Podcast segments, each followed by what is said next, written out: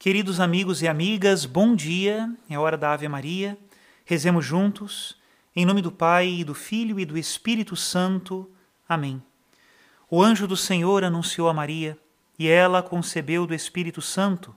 Ave Maria, cheia de graça, o Senhor é convosco. Bendita sois vós entre as mulheres, e bendito é o fruto do vosso ventre, Jesus. Santa Maria, Mãe de Deus, rogai por nós, pecadores, agora e na hora de nossa morte. Amém. Eis aqui a escrava do Senhor. Faça-se em mim segundo a vossa palavra. Ave Maria, cheia de graça, o Senhor é convosco. Bendita sois vós entre as mulheres, e bendito é o fruto do vosso ventre, Jesus. Santa Maria, Mãe de Deus, rogai por nós, pecadores, agora e na hora de nossa morte. Amém. E o Verbo de Deus se fez carne e habitou entre nós. Ave Maria, cheia de graça, o Senhor é convosco. Bendita sois vós entre as mulheres, e bendito é o fruto do vosso ventre, Jesus. Santa Maria, Mãe de Deus, rogai por nós, pecadores, agora e na hora de nossa morte. Amém. Rogai por nós, ó Santa Mãe de Deus, para que sejamos dignos das promessas de Cristo. Oremos. Infundi, Senhor, em nossas almas a vossa graça, nós vos suplicamos para que nós que conhecemos pelo anúncio do anjo a encarnação de Jesus Cristo, vosso Filho e nosso Senhor, cheguemos por sua paixão e morte de cruz à glória da ressurreição da carne, pelo mesmo Cristo nosso Senhor. Amém. Em nome do Pai, do Filho e do Espírito Santo. Amém. Queridos irmãos e irmãs, nós escutamos quase todos os dias alguma palavra deste grande apóstolo de Deus que foi São Paulo então eu pensei nos próximos dias nós meditarmos um pouco sobre a sua vida. São Paulo é celebrado pela Igreja em duas datas diferentes. Em 25 de janeiro, celebramos a sua conversão. E em 29 de junho, juntamente com São Pedro, celebramos o seu martírio. Mas sempre bebemos da sua doutrina, dos seus exemplos e contamos com a sua intercessão e com a sua oração. Nós vamos então ler algo da vida de São Paulo, contado pelo grande estudioso da vida dos santos, Alban Butler. Esta é uma das biografias que está contida num volume chamado A Vida dos Mártires, que está extraído da obra de Alban Butler e foi publicado pela minha biblioteca católica. A partir de agora, então, escutemos a vida de São Paulo. São Paulo, o apóstolo.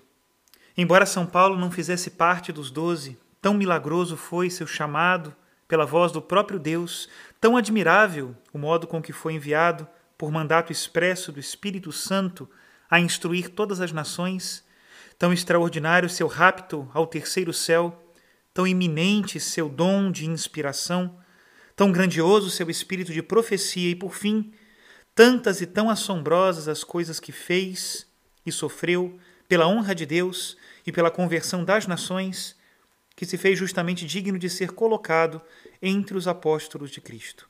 A Igreja comemora no dia 25 de janeiro a sua milagrosa conversão. Depois de batizado, esteve alguns anos em Damasco e ali pregou livremente Cristo na sinagoga. Porém, em pouco tempo se retirou para a Arábia, provavelmente pelos arredores de Damasco, cuja cidade estava em poder de Aretas, rei local e sogro de Herodes Antipas. Não se diz quanto tempo esteve nesse retiro, mas voltando a Damasco, começou novamente a pregar a fé e refutar com sua força invencível os judeus.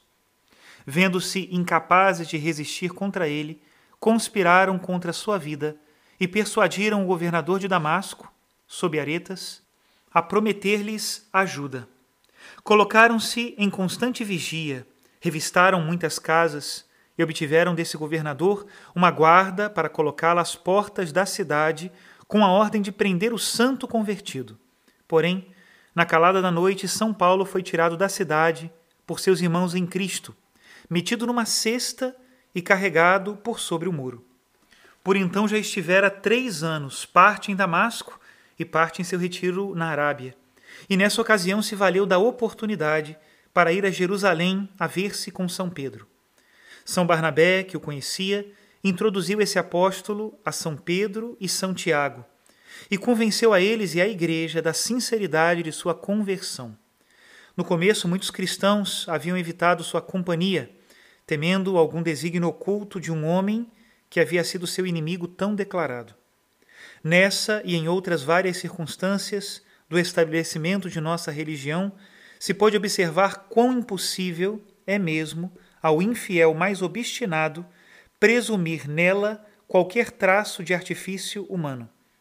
Se não tivessem sido certos os milagres, as revelações e os mistérios que os apóstolos pregaram, jamais teriam levado à conversão São Paulo, que fora um de seus maiores perseguidores. Os autores de qualquer impostura são sumamente cautos, e a infidelidade sempre está cheia de ciúmes e suspeitas. Quão opostos a esses vícios foram o candor e a sinceridade dos apóstolos. De fato, um número imenso sustentou o testemunho deles, mesmo à custa do sacrifício de suas próprias vidas e de todas as coisas temporais, quando qualquer um poderia ter descoberto alguma fraude ou ficção e, com isso, receber grande recompensa de judeus e de gentios. A evidência de seus milagres, a humildade de seus corações, a santidade heróica de suas vidas, a constância nos tormentos e ainda na morte mesma, diante de uma turba imensa de testemunhos e outras inumeráveis circunstâncias, excluem todas as suspeitas, possibilidades de erro ou imposturas em seu testemunho e sua doutrina. Porém, ainda que não tivéssemos outro motivo a manifesta sinceridade dos apóstolos em toda a sua conduta e em particular com respeito a São Paulo, assim como o modo de se portarem com esse ilustre convertido e o testemunho que ele deu da mesma verdade em tantas perseguições, fornecem à história de sua vocação milagrosa um grau tal de evidência que não pode senão convencer a todos da verdade da religião cristã. Quinze dias esteve São Paulo em Jerusalém, em cujo tempo desfrutou de diálogos com São Pedro e foi sumamente ativo e diligente em disputar contra os judeus em sua sinagoga. Porém, era tão grande a obstinação desses que não queriam nem mesmo escutar as verdades da salvação. E não sentindo-se capazes de contestar seus discursos, nem a evidência em que lhes colocava a revelação divina, recorreram ao furor e à violência, armas impotentes da malícia frustrada. E aqui também pretenderam tirar-lhe a vida. Os discípulos, para livrá-lo do perigo, levaram-no a Cesareia e dali o enviaram por mar a Tarso, que era sua pátria. Mais de três anos permaneceu nesse lugar, pregando com muito sucesso nos países adjacentes de Cilícia e Síria. Os discípulos que haviam fugido de Jerusalém a Antioquia, depois do martírio de Santo Estevão, dispuseram o coração de muitos para receber o Evangelho. Indo até lá São Barnabé, no ano de 43, incitou os demais discípulos a que buscassem São Paulo, não duvidando que, com a ajuda de um homem como aquele, se adiantaria muito a obra de Deus naquela grande cidade. Aceitada prontamente a sugestão, foi ele mesmo a Tarso, por ordem dos apóstolos, e trouxe São Paulo a Antioquia, onde uniram com muita diligência suas forças pelo tempo de um ano inteiro. Nessa época começaram a chamar-se cristãos os fiéis de Antioquia.